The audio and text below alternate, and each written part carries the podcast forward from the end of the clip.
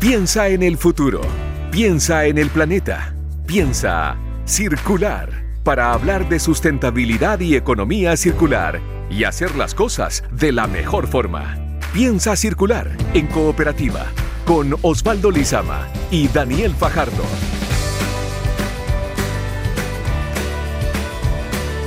Muy buenos días, sean todos bienvenidos y bienvenidas a este nuevo capítulo de Piensa Circular en Cooperativa, en un cambio de horario, un horario distinto, quizás no nos escucharon ayer, hoy estamos debutando los días domingos acá en Radio Cooperativa.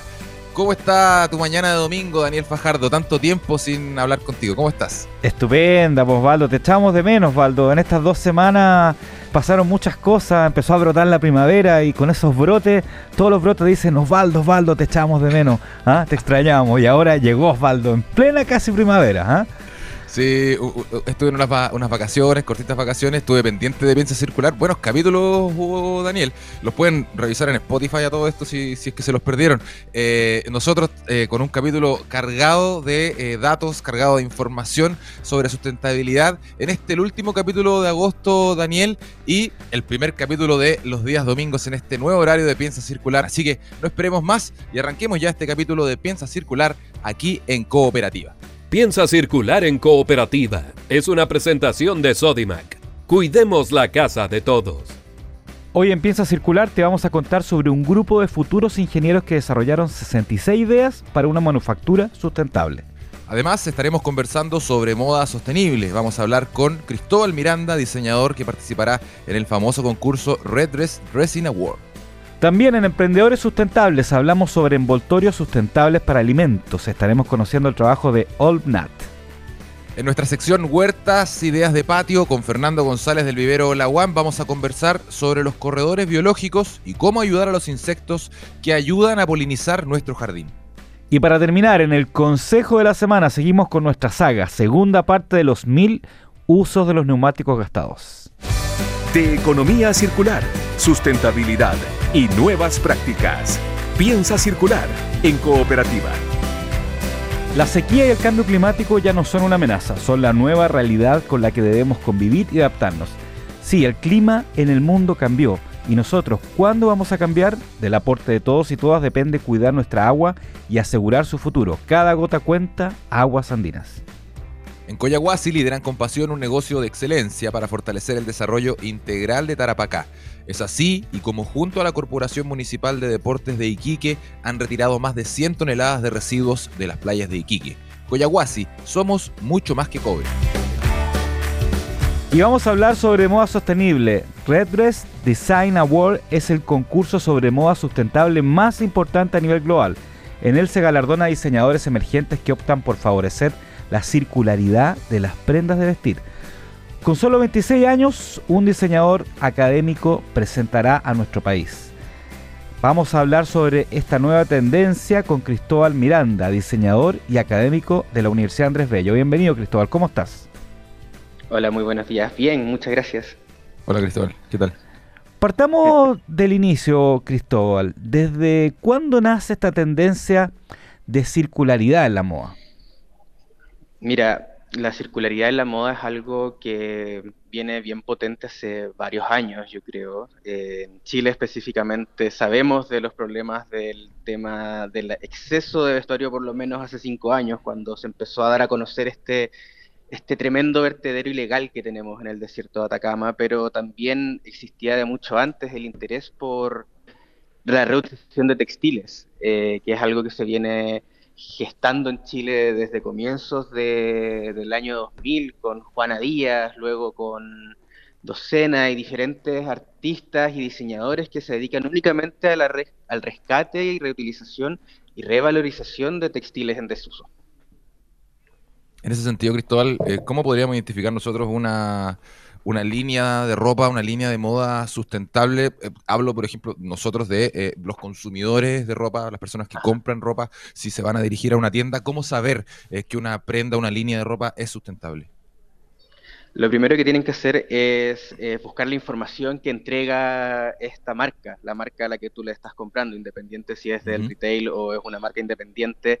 El primer paso para tener una propuesta sostenible es la transparencia la información de producción, la forma en que se produce la prenda, con qué materiales, con, con qué sistemas constructivos, etcétera, y de dónde viene el textil, quién lo manipuló, quién lo cortó y quién lo confeccionó. Entonces, lo primero que tiene que hacer un consumidor, por supuesto, es preguntarse de dónde viene, de dónde, de dónde viene, porque estamos acostumbrados a consumir de una forma súper rápida que se nos implantó en, nuestro país con la llegada del, fast fashion y el retail eh, durante estos últimos 15 años, eh, que ha sido súper disruptivo, nos cambió de, de, de, de frentón el paradigma de consumo que teníamos. Antiguamente nosotros producíamos eh, el vestuario en Chile, el 96% de nuestras necesidades de vestuario se cubrían de manera local, esto hace 50 años, y hoy en día no representa ni el 6%. Entonces, es algo que nosotros tenemos que, por supuesto, también eh, preguntarnos y cuestionarnos. Ya, pero Cristóbal, eh, yo estoy de acuerdo contigo, pero ¿cómo hacer la trazabilidad de la, de la ropa y de las prendas?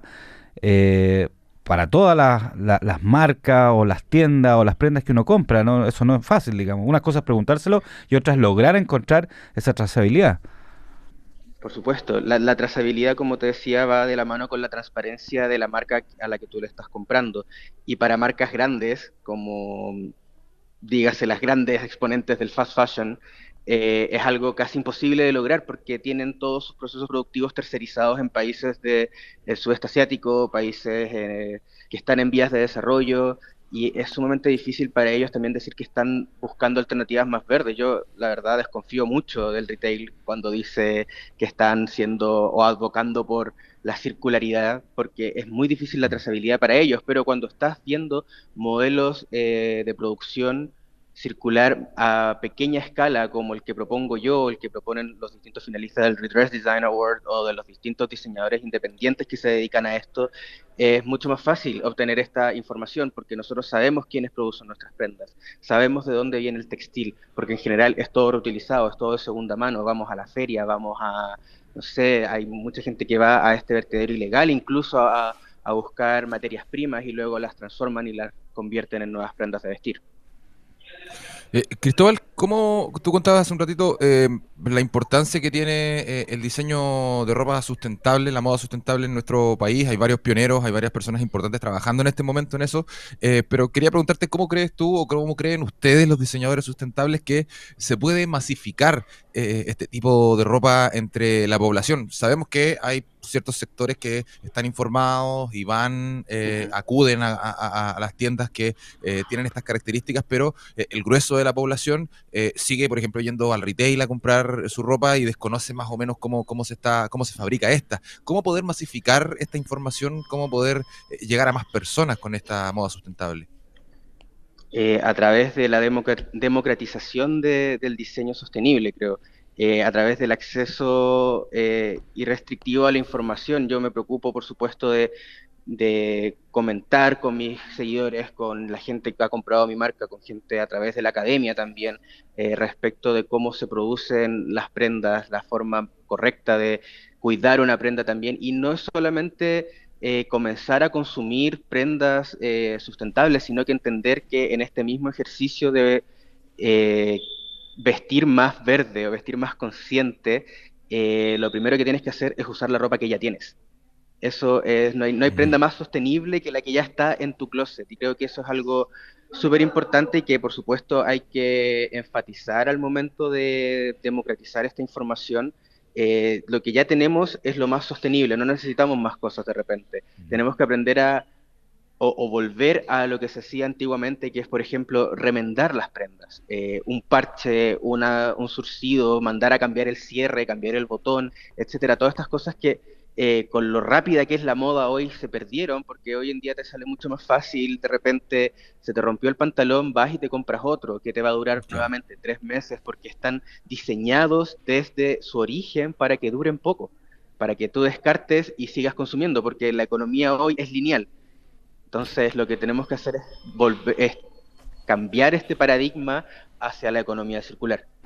Cristóbal, tú comentabas que a veces los insumos, la materia prima, ¿no es cierto?, de ustedes la, sacan de feria, incluso de vertederos ilegales, ¿no es cierto? Eh, eh, hay diferentes formas. Eh, Quería preguntarte un poco qué, qué, qué tipo de prenda o qué tipo de telas, qué tipo de materiales son los ideales para esta, esta recircularidad en la ropa para crear nuevas prendas eh, a partir de, materiales antiguos o, lo mismo cuando alguien se compra algo, digamos, cómo pensar en el material para que eso dure y no haya que comprar y, seguir este consumo lineal que dices tú, digamos.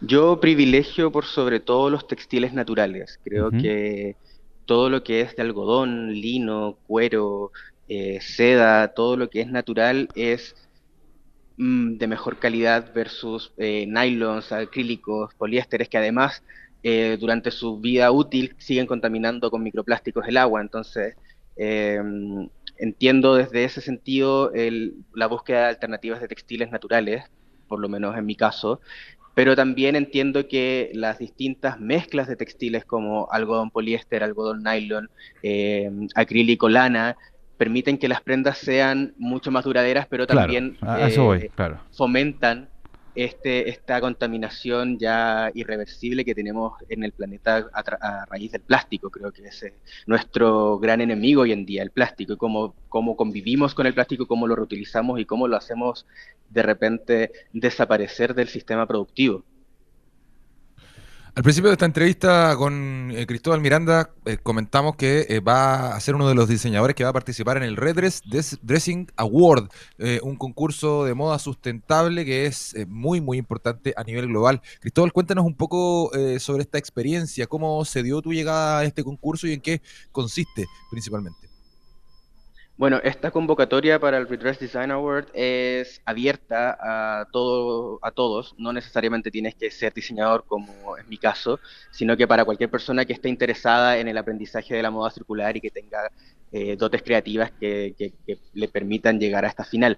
Eh, ha sido un proceso de aprendizaje súper arduo y muy complejo e interesante porque lo entretenido de este concurso es que no es solamente el concurso por ganar el premio, sino que funciona como academia y ellos tienen un montón de recursos educativos para los diseñadores y las personas que deciden emprender su camino en la circularidad de la moda para poder eh, perfeccionar su proceso de diseño, su proceso de marketing, su proceso de ventas, sus procesos constructivos, etcétera. Es todo una academia que es sumamente interesante y que a mí, por supuesto, me ha permitido em, analizar y criticar también mis mismos procesos productivos. Ha sido súper interesante eso también. Y, al respecto, eh, eh, ya que nombraste el tema de la academia también, eh, quería preguntarte acerca de cómo eso, esto se está dando en la academia en Chile o en Latinoamérica, digamos, si es algo es un tema que está inserto en el tuétano de alguna forma de, de las carreras relacionadas al diseño, a la moda, incluso a otras carreras destinadas a la fabricación también. Exacto, mira, te, te, voy a comentar respecto de mi vivencia personal con mi institución donde yo estudié, que es la UNAV, me titulé acá, y desde un comienzo ha tenido una visión muy eh, interesante y muy única e innovadora respecto de la sostenibilidad en todas sus carreras. Hoy ya se aplica eh, de manera transversal a la malla, se privilegian, por supuesto, los eh, los procesos de creación productivos y también de investigación que están enfocados en la innovación y la circularidad. Creo que es algo que se está dando súper fuerte en la academia y es algo que a mí me interesa también como académico de la UNAV mantener y sostener en el tiempo para que todos los estudiantes de la carrera tengan también noción de lo que genera la industria textil a nivel global, que es una contaminación insostenible, una contaminación tan grande que es la segunda, se dice que es la segunda más, más contaminante de la industria después del petróleo. Entonces, algo tan común como las prendas que viste generan un daño que es sumamente irreversible en el, en el medio ambiente y que, por supuesto, desde la academia estamos combatiéndolo desde el aula misma, desde el compartir nuestra experiencia, compartir la información, y al final de eso se trata, es una red de distintos proyectos que a pequeña escala están tratando de cambiar el paradigma local, regional y por supuesto a nivel global. Eh, Cristóbal, y hablando de experiencias, ¿qué, qué, tipo de experiencias, qué tipo de conocimientos eh, pretendes encontrar y traer acá eh, en este concurso? ¿Qué cosas se están haciendo bien afuera de Chile y que quizás deberíamos replicar acá en nuestro país hablando del diseño sustentable? Eh, yo diría que con lo que más me quedo respecto a este aprendizaje ha sido el sistema de marketabilidad de un emprendimiento sostenible.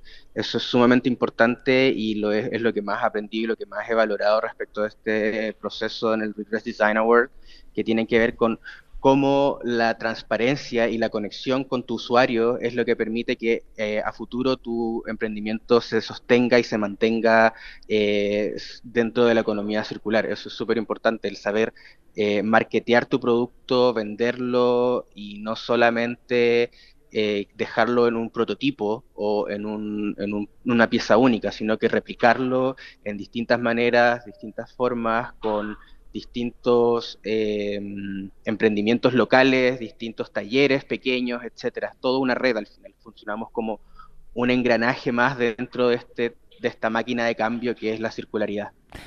Cristóbal, eh, eh, en todo el tema de lo que es la, moda sustentable, la circularidad, en, el tema de, de, las prendas, ¿hay apoyos estatales o apoyos privados para fomentar cosas como la que, la que haces tú, digamos, y otras, de hecho, el sábado pasado veíamos un emprendimiento también que se dedicaba a esto. ¿Cómo ven los apoyos al respecto en Chile?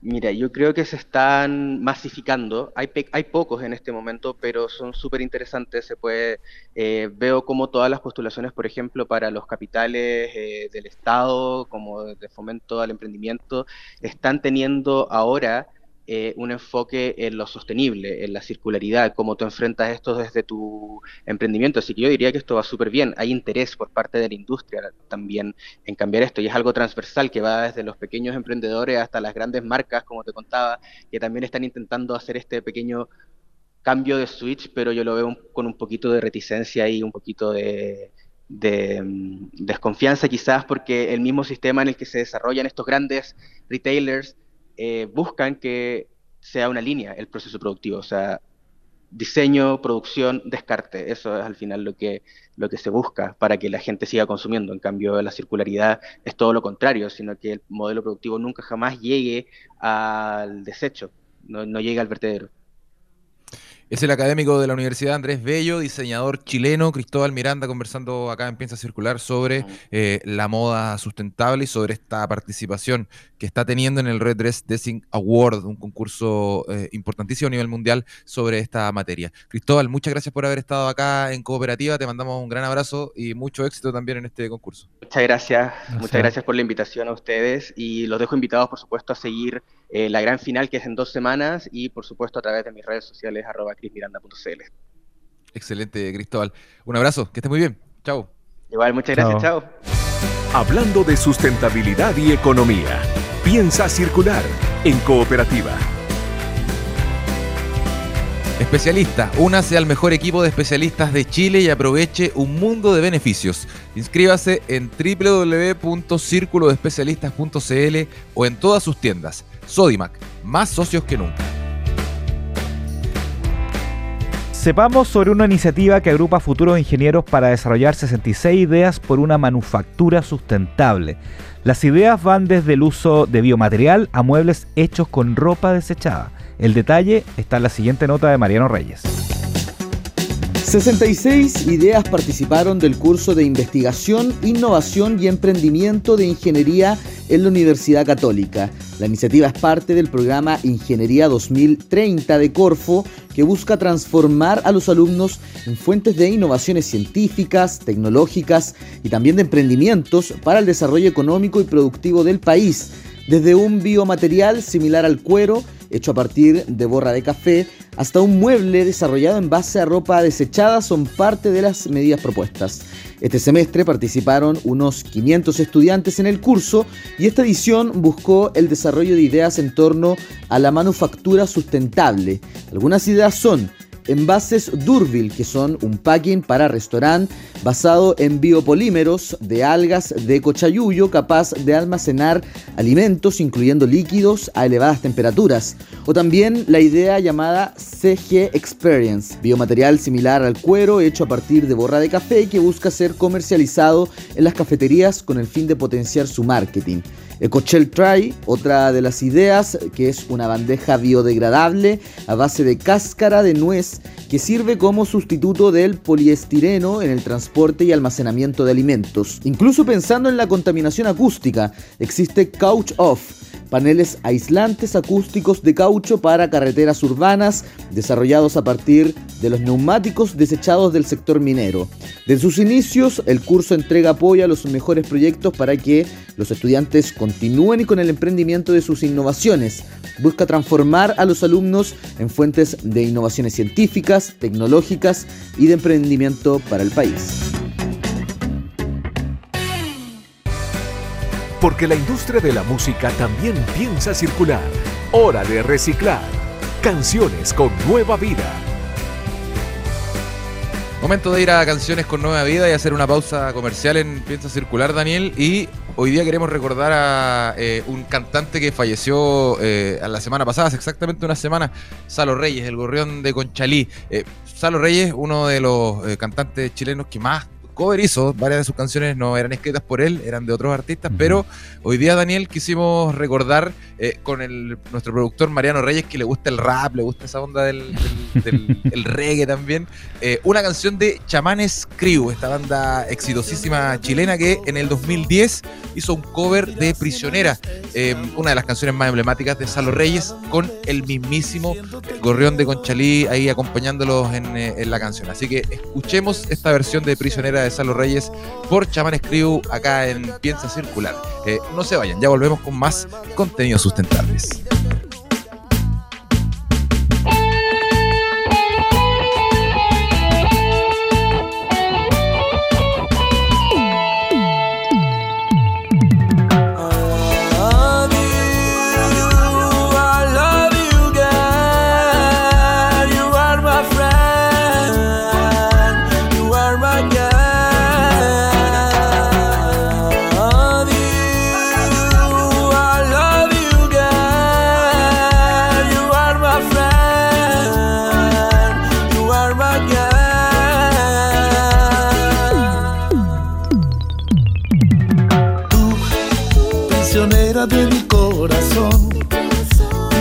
Cien años este amor, atado a mis besos, diciendo te quiero. Tú me aprendiste cómo ser amor, fue como un rayo que te atravesó. Y tu alma desnuda me pide ternura. Yo, que estoy en pie de guerra amándote, yo fui el que te hizo tan mujer, el que ocupó su tiempo a puro sentimiento. Yo, que soy un huracán sobre tu amor, un loco tras tus pasos ahora soy el que te quita el sueño, quien solo ves tu dueño.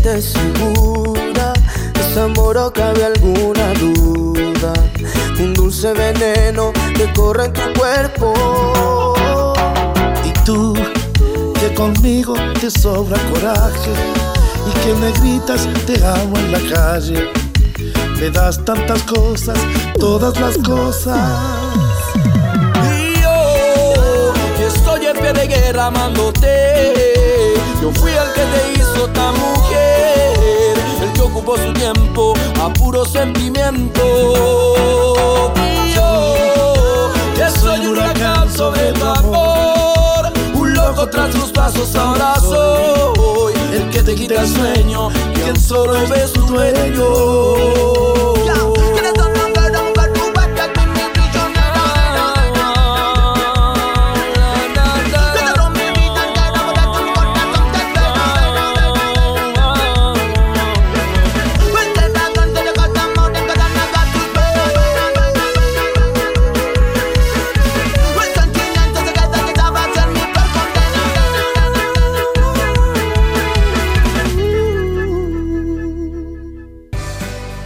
En Piensa Circular.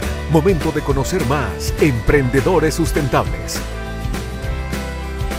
Estamos de vuelta ya en Piensa Circular y es momento de nuestra sección de emprendedores sustentables y hoy, Daniel, vamos a conocer un emprendimiento que se dedica a la fabricación de bolsas reutilizables para el envase, el envoltorio de alimentos. Son a base de tela de algodón con cera de abejas, eh, un emprendimiento que nace desde las historias personales de sus fundadoras. Estamos en contacto con Verónica Escobar, fundadora de Albinat, esta eh, pyme de la que estamos hablando. Bienvenida Verónica Escobar a Piensa Circular, ¿cómo estás? Hola, ¿cómo están? Muchas gracias por la invitación a conversar con ustedes. Así que conversemos, conversemos un ratito sobre Olvinat y lo que eh, significa, dime. Partamos, sí, partamos de inmediato, Verónica, eh, contando la historia de Olvinat, esta, esta, esta, este emprendimiento que, diriges tú. ¿Cómo nació? Eh, ¿Cómo se les ocurrió? Decíamos en la presentación que tiene que ver con eh, una historia personal tuya y de alguien más. Cuéntanos un poco esa historia. Sí, nosotras partimos el 2018 y esto es una historia personal, de, de, una motivación personal, porque en el fondo, antes que partiera Olvinat, eh, y no existía la ley de bolsa plástica ni, había mucha conciencia respecto al plástico y se ah. desechaba todo lo que se venía encima de los supermercados, es que nosotros partimos haciendo unas bolsas para los supermercados, en realidad reutilizables, en base a cera de abeja, como tú bien comentas, y con desechos de los colores de las bolsas eran en base a desechos de descartes vegetales, que hasta el día de hoy sigue siendo eso nuestra eh, motivación también de, fondo, rescatar desechos que son inutilizados o que van a vertedero para darle un nuevo valor. Y así nació Olvinat en base también a fondos ayudados por Corfo, eh, que nos adjudicamos dos fondos de emprendimiento y pudimos desarrollar el proyecto. En el fondo, los productos de Olvinat son sustentables están inspirados en la naturaleza para todas las personas que prefieren una vida más consciente y buscan una solución eh, natural para almacenar y conservar alimentos por más tiempo, reemplazando justamente el plástico desechable y, al mismo tiempo disminuyendo el desecho de alimentos. Porque hoy día, eh, hace un tiempo atrás, hubo un estudio de la Universidad de Talca que habla que nosotros los chilenos, el 95% de los alimentos que, que en el fondo compramos para nuestro hogar se desechan.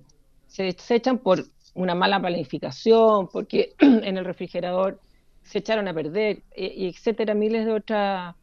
O porque incluso se ven feos.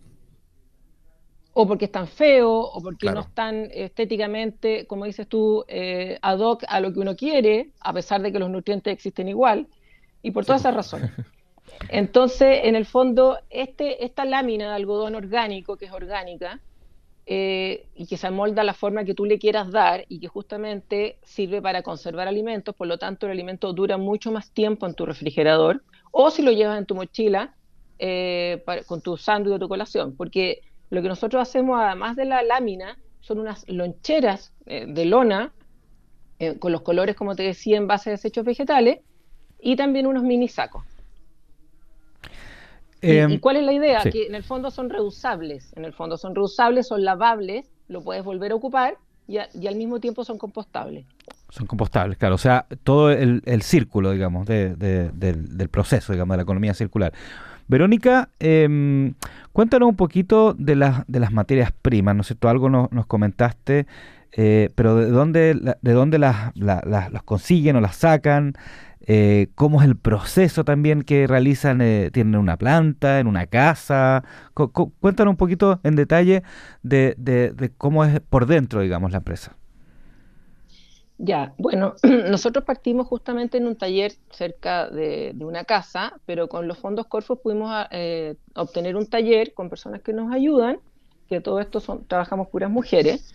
y esta, esta, este proceso es a mano, no es una máquina. Ah, es a mano, se estampan todas las telas de colores, como te bien te decía, con desechos que obtenemos de agricultores y de grandes eh, mayoristas donde se desecha mucho vegetal eh, y obtenemos a través de banco de donaciones estos desechos para obtener colores y dar otro valor a, eso que hoy día hubiese ido a, a los vertederos. Porque de hecho, los Em, toda la todo el desecho orgánico, que en el fondo en Chile al menos, el, al menos solamente el 1% se reutiliza, el 1%. Imagínate todo el desecho que va a vertederos orgánicos y que es más del 50% de nuestra basura diariamente. Entonces, bueno, esta lámina, dime. No, dale, dale, sigue contando, por favor. Claro, esta lámina está estampada, con lo, como, te comento, eh, y se hace con cera de abejas de apicultores regenerativos orgánicos locales em, que mantienen los tiempos de la abeja en el fondo. No es una industria que todo el año está obteniendo la, miel o la cera de abeja, sino que tienen conciencia respecto a sus procesos, a sus tiempos. Mm. Y también con aceite de jojoba local, es chilena. Y eh, resina de árbol. En base a eso se mantiene, estos ingredientes hacen que esta lámina, entre comillas, un poco viva, eh, mantenga y sea naturalmente antibacteriana y repelente al agua, por lo tanto tú puedes guardar tus alimentos que mantienen y, al mismo tiempo esta lámina respira de alguna forma, porque no es un plástico hermético que se pudre todo adentro, porque cuando nosotros guardamos en el refrigerador alimentos envueltos en plástico no duran nada, se pudren. O el queso le salen hongos, por ejemplo. Entonces aquí uno mantiene en mejores condiciones con sus eh, propiedades de los alimentos. Eh, con estos envoltorios o eh, mini sacos. Verónica, este programa lo escuchan muchos emprendedores y emprendedoras y eh, siempre es interesante conocer la historia de cada uno de ellos y en ese sentido queríamos preguntarte eh, y que nos contaras a nosotros y a, nuestros auditores cómo fue la recepción del público al que ustedes querían alcanzar primeramente con estas, con estas bolsas reutilizables ¿Cómo fue la primera recepción y cómo fue evolucionando esta recepción luego? ¿Qué tuvieron que hacer ustedes para ir llegando de manera más certera o para ir ampliando su volumen de ventas, por ejemplo?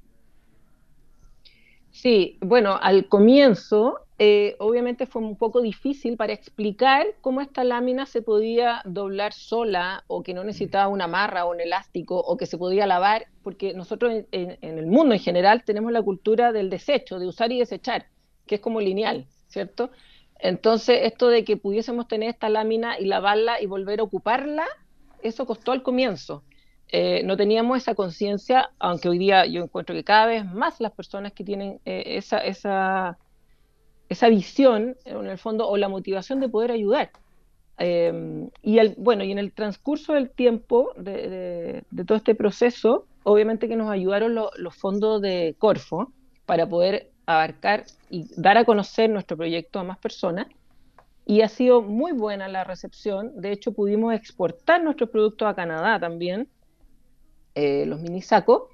Y, y aún más, em, lo, que hemos hecho en, paralelo a Olvina, con todo lo que yo te comento de los desechos vegetales, hoy día también estamos en proceso, de, junto a un centro tecnológico, estamos en proceso de desarrollar con los desechos vegetales, pigmentos de colores en polvo para toda la industria también textil, porque en el fondo lo nuestro es textil de alguna manera, no ropa, pero es textil, eh, porque ocupamos algo en Em, para la industria de diseño, estampado, textil, entonces vamos a, seguir avanzando en, nuestro aporte a disminuir los desechos también. Verónica, ¿cómo fue, cómo fue esa, esa, ese desembarco a Canadá? Cuéntanos, ¿cómo se dio? de los productos? Mira, ellos, sí, ellos nos contactaron directamente eh, porque vieron nuestros mini sacos, que se, se parecen mucho a una bolsa de papel craft, ¿ya? Pero visualmente me refiero, a esa típica bolsa que uno le dan para envolver el pan, para claro, o para llevar una bolsa chiquitita tus, frutos secos. Y ellos nos contactaron porque les interesaba mucho. Eh, ella es un, eh, son una empresa de Canadá, pero ellos tienen productos compostables orgánicos también. Entonces les interesaba hacer la distribución de nuestro mini saco en particular. Eh, ¿Por qué? Porque tenía, porque los colores estaban hechos en base a desechos vegetales. Principalmente esa era la visión más importante para ellos de este, de este producto, aparte de conservar el alimento, por supuesto, porque hay otras marcas también que hacen lo mismo. La diferencia con nosotros es que nuestros, como te repito, nuestros colores en base a desechos vegetales. Verónica, ¿cómo ha sido trabajar en Chile eh, con un emprendimiento sustentable? Eh, ¿Cómo ha sido el apoyo estatal, el apoyo de privados? ¿Cómo, cómo se han desarrollado ustedes en Albinat eh, en base a estos apoyos? ¿Existen? ¿Son suficientes? ¿Cómo, cómo, ¿Cuál es la mirada que tienen ustedes ahí? Mira, yo creo que un emprendimiento definitivamente necesita apoyo, o sea, de todas maneras, porque para poder crecer como uno pretende hacerlo, depende de la motivación y el objetivo de cada emprendimiento, por supuesto. Em, necesita, yo creo que Corfo ha sido esencial para nosotros. Hay muchos otros fondos que se pueden uno postular en la medida que va creciendo el, emprendimiento, pero Corfo ha sido excepcionalmente importante para nosotros y, el resto lo hemos puesto en el fondo con las ventas, en la medida que las ventas los vamos reinvirtiendo en el mismo negocio Ahora, fundamental también, aparte de los fondos, es eh, de alguna forma el propósito que uno tiene como emprendimiento. Es importante tener un propósito, es importante tener como una visión a donde uno quiere ir porque, y, tener un, como un modelo de negocio, porque es como tu, tu ruta, en el fondo es tu hoja de papel, tu ruta para ir creciendo. También es importante tu equipo. Verónica, yo tengo el equipo de trabajo. Sí, tengo una duda. Tú mencionaste hace un rato que todo el proceso de fabricación era manual, ¿no es cierto? ¿Eso es por definición o, y va a seguir siendo así? Lo digo porque a veces las startups eh, o los emprendimientos cuando crecen tienen que sí o sí requerir de, alguna ayuda, ayuda de máquinas también. Entonces, ¿eso lo, piensan hacer más adelante si crecen o, es una definición el, tema de, de hacerlo manual? No, no, no. Eh, no es una definición. Partimos así porque en el fondo nuestro mercado era chiquitito, en el fondo, ¿cierto? Es un nicho en este minuto, entonces fuimos creciendo y, y contratando más personas, pero por supuesto que si nosotros queremos orientarnos, como nos ha pasado este último tiempo, a empresas donde necesitan un volumen mayor, eh, necesariamente necesitamos de máquinas para eficientar los tiempos. Así que en ese camino estamos hoy día para hacer ese esa parte del proceso en el fondo de forma más rápida. Ese entonces es uno de los desafíos futuros que tienen en Albinat. ¿Cómo te imaginas, cómo quieres que sea este emprendimiento eh, en el futuro más próximo, Verónica, más allá de este paso de producción, este salto en la producción que, nos estás comentando? La verdad es que nosotros nos tiene muy contentos eh, como cada vez más personas tienen como una visión más consciente y la cultura, al menos en Chile, se ha ido modificando poco a poco en, no ver que todo hay que desecharlo, sino que más bien hay que conservarlo. Eh, y eso ayuda bastante en nuestra visión o nuestro crecimiento, por un lado. Y por el otro lado, hacia las empresas que cada vez también necesitan de un packaging de alguna forma eh, más sustentable y no necesariamente compostable, porque lo que sucede es que las empresas de alguna manera quieren reemplazar el plástico por algo compostable, como de alguna forma decir, ya, bueno, ahora soluciono el problema y es compostable. Pero alguna, pero yo creo más allá que hay que cambiar la cultura, decir que esto tiene que ser reutilizable. De hecho, nosotros estamos trabajando con una empresa de cosmética donde le hemos hecho el packaging de algunos productos. Entonces ellos entregan su eh, producto cosmético, pero a su vez viene con nuestro packaging. Entonces la persona va a recibir esto, va a ocupar el producto cosmético y a la vez después va a tener este envoltorio o este mini saco que puede conservar su alimento. Muy interesante el trabajo que están haciendo en Albinat, este emprendimiento liderado por Verónica Escobar, un emprendimiento de bolsas reutilizables para el envase, la conservación de alimentos. Ya nos contaba ahí Verónica las propiedades de estas bolsas que hacen que los alimentos duren muchísimo más que con una bolsa de plástico, por ejemplo, en el refrigerador. Eh, Verónica, para cerrar esta conversación, eh, danos tus redes sociales, las redes sociales de Albinat, el eh, sitio web para que la gente que nos está escuchando pueda al menos vitrinear los productos que tienen. Ya, en Instagram es Olvinat, A-L-L de larga N-A-T de naturaleza, Chile, Olvinat Chile, ese es Instagram. Y la página web es www.olvinat.com. Olvinat entonces.com. A-L-L-V Nat. Así se escribe Old Binat, este emprendimiento de, Verónica Escobar. Verónica, te queremos agradecer mucho haber estado acá en Piensa Circular contándonos tu historia, eh, ilustrándonos sobre este, este emprendimiento y cómo, qué, significa ser un emprendedor sustentable en nuestro país. Te mandamos un gran abrazo, que tengas un buen domingo eh, y muchas gracias por haber estado acá. Chao, gracias. Muchas gracias a ustedes por la entrevista y por invitarme a este espacio. Un abrazo. esté muy bien, Verónica. Mucho éxito. Adiós, gracias. Chao. Chao. A esta hora, las ideas son de patio, de terraza, de balcón, de jardín y de huerta autosustentable. Y vamos a saber tips y consejos para los huerteros y los amantes del jardín junto a Fernando González del vivero Laguán en Calera de Tango y en Puerto Varas. Hablamos sobre los corredores biológicos y cómo ayudar a los insectos que ayudan a polinizar nuestro jardín. Buenos días, Fernando, ¿cómo estás? Bien, lo más bien. ¿Ustedes cómo están? Cada, día más feliz con más solcito. Eso, sí, estamos hablando todo, todo, empieza a crecer, así que el, ánimo cambia, todos somos un poco más felices. Así es. Y todo tiene más colorido. Y estamos hablando al principio del programa que como ha llovido harto, esta primavera ya se está viendo como brota y viene bien fuerte. Así es. Así es. Hoy día, bueno, vamos a hablar un poco de los corredores biológicos nosotros como, como ciudades nos hemos preocupado el último tiempo de meter cemento, meter cemento, meter cemento y olvidarnos un poco de las áreas verdes, que ha sido una tendencia que hoy día subiendo por pandemia, por necesidad, por de todo. Entonces, lo importante es tener plantas que atraigan insectos benéficos. Y cuando yo hablo de insectos benéficos, no hablo solamente de las abejas. Las abejas no son los únicos entes polinizadores, sino que tenemos polillas, tenemos algunas moscas, em, hay insectos que más allá de polinizar son controladores biológicos también. Entonces es importante generarles a ellos un ambiente agradable para que puedan ir transitando por nuestros jardines y si eso lo escalamos lo podemos hacer a nivel de barrio, a nivel de ciudad y al final entre tanto cemento ellos puedan ir transitando y polinizar nuestros cultivos, controlar las plagas, etcétera. ¿Qué es importante? Por ejemplo, la lavanda, los romeros, que tienen floraciones abundantes y que al final les gusta mucho, por ejemplo, a las abejas. En la medida que yo tengo mucha diversidad de flores, son flores distintas. Y las flores distintas al final hacen que vengan insectos distintos. Si yo tengo un solo tipo de flor, al final voy a estar privilegiando un tipo de insecto o un par de insectos que, que al final si bien cumplen una función, mientras más somos, mejor funciona. Y les voy a poner un ejemplo muy, muy básico. Existe la mariposa del chagual.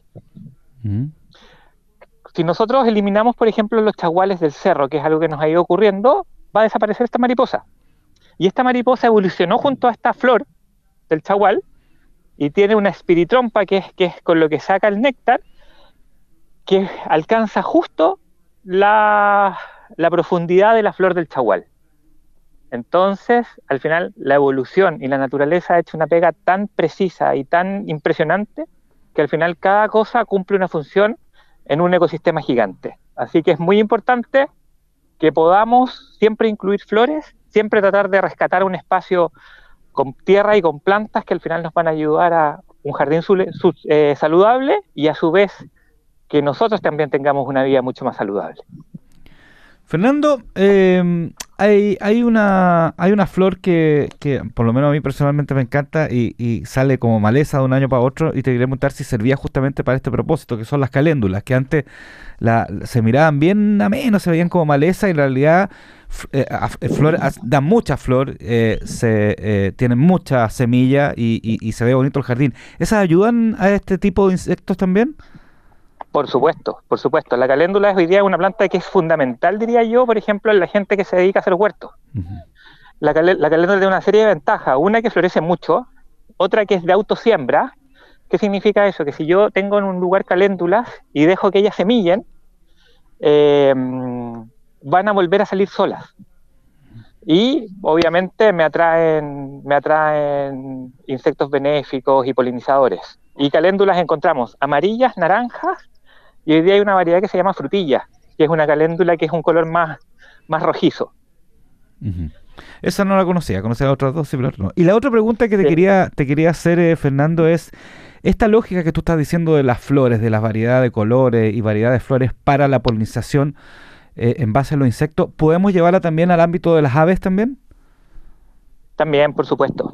Uno, uno tiene que pensar que en la, en la medida que, no sé si este es un ejercicio que yo lo veo constantemente, gente que al final se va a vivir en una casa y tú decís no veo pájaros, no veo insectos, eh, y de repente empieza a poner ciertas plantas y te empiezan a llegar colibrí, te empiezan a llegar solsales. Es como, es como que al final la, la fauna del entorno empieza a entender que tiene un lugar más donde poder visitar y donde poder cobijarse. Para terminar, Fernando, ¿qué otra especie de flores nos aconsejas empezar a, plantar o a ver para la próxima primavera o esta, digamos, para ayudar a esto de la polinización? A ver, siempre cosas, cosas básicas que al final te duran todo el año, lo que mencionábamos, el romero, la lavanda, la lavanda en todas sus variedades, pues al final no es solo una, sino que hay varias, y eso lo podríamos conversar después en otro capítulo. Eh, las flores que vienen ahora, vienen los cosmos más adelante, eh, los clarines, que es esta, esta arveja eh, de flor, que es muy aromática, que al final uno la puede poner en una reja o en algo para que suba. Eh, y las flores de temporada que vienen ahora, las petunias, los tajetes, el tajete que es el que le llaman marigold también, que al final tiene otra ventaja, más allá de traerte cosas que sus raíces limpian el suelo liberan sustancias que eliminan los nemátodos del suelo, que son estos bichitos microscópicos que al final te pueden también complicar los cultivos. Perfecto. Fernando, para gracias por, por este consejo y para terminar, antes de despedirte, recuérdanos las redes de Vivero Laguán, también las redes sociales. Bueno, en, Instagram nos, pillan como Vivero-Laguán. Eh, tenemos un canal de YouTube también como Vivero Laguán, donde hay varios consejos como podar y varias cosas. Eh, página web www.laguan.cl y en Facebook como Vivero Laguan. Perfecto. Fernando González de Vivero Laguan de Calera de Tango y de Puerto Aras, muchas gracias por el consejo esta semana. Chao. Muchas gracias a ustedes, que estén muy bien. Un abrazo. Chao. Datos para hacer de este mundo algo más circular. Consejo Circular. Estamos llegando ya al final de este episodio de Piensa Circular. Estuvo cargadito de información, cargado a lo textil. Estuvo y tuvimos dos entrevistas bien, bien interesantes. Eh, y ahora, como siempre, al final de nuestro programa tenemos el espacio para que Daniel Fajardo nos eh, haga eh, este consejo circular que ya es una tradición de este programa acá en Cooperativa.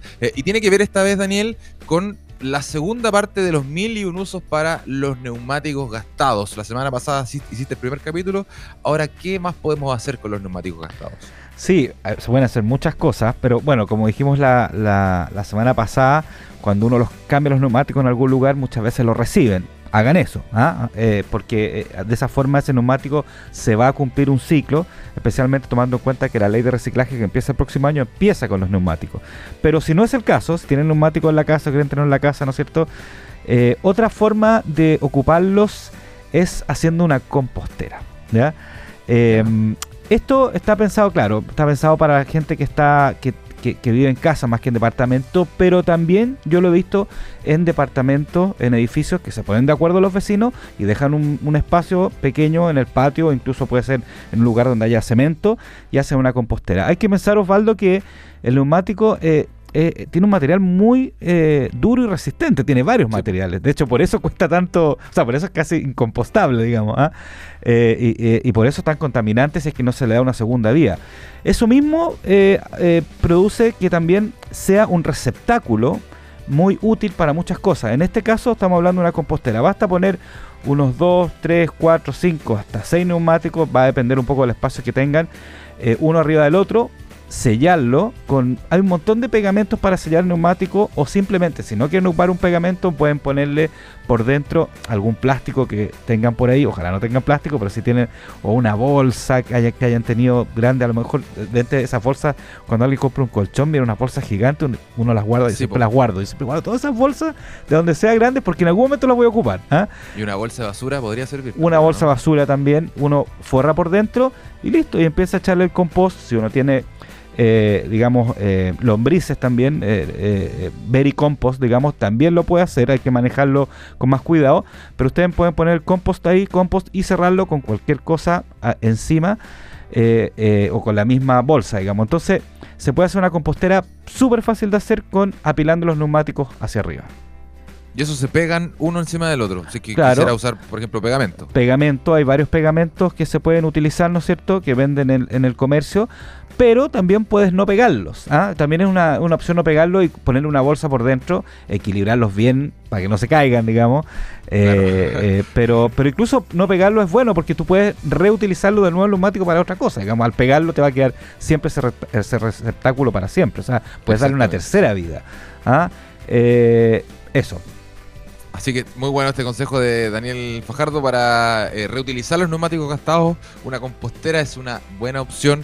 Eh, depende ahí los pisos que uno quiera tener, eh, la cantidad de compost que quiera ir acumulando y también depende de la cantidad de neumáticos gastados que tengan ahí para, reutilizar. Ojalá no sean tantos. La idea es que también se reduzca ese, ese, consumo y se aplique la, la opción que comentaba Daniel de como primera opción, ir a dejarlo en algún lugar donde se pueda reutilizar, reciclar de buena manera, ya que, como comentaba también Daniel, son complejos de, de, reciclar los neumáticos gastados por eh, las características de su confección. Em, con, esta, con este consejo circular ideal para ir despidiendo este mes de agosto, hemos llegado ya al final de este episodio de Piensa Circular en cooperativa. Eh, piensa circular que ahora vamos a estar los días domingo, como comentábamos al principio, desde las 12 del día, desde el mediodía hasta la 1 de la tarde, para luego dar paso al diario de cooperativa para, eh, que, para que queden informados como siempre. Así que nuevo horario de piensa circular de 12 a 1 de la tarde los días domingo. Muchas gracias por haberse conectado en esta jornada con nosotros. No olviden que eh, nos pueden encontrar también en nuestro canal de Spotify en cooperativa.cl. Más contenido relacionado en piensacircular.com. También van a encontrar entrevistas, columnas de opinión. Gracias a Mario Díaz, a Luis Deya que estuvieron en la puesta al aire de este programa y un placer, Daniel Fajardo, haberme encontrado contigo. Igualmente este domingo. Chao, gracias. Que estés muy bien. Chao. Fueron los temas de sustentabilidad y economía circular que hacen girar el planeta. Piensa circular. Fue una presentación de Sodimac. Cuidemos la casa de todos.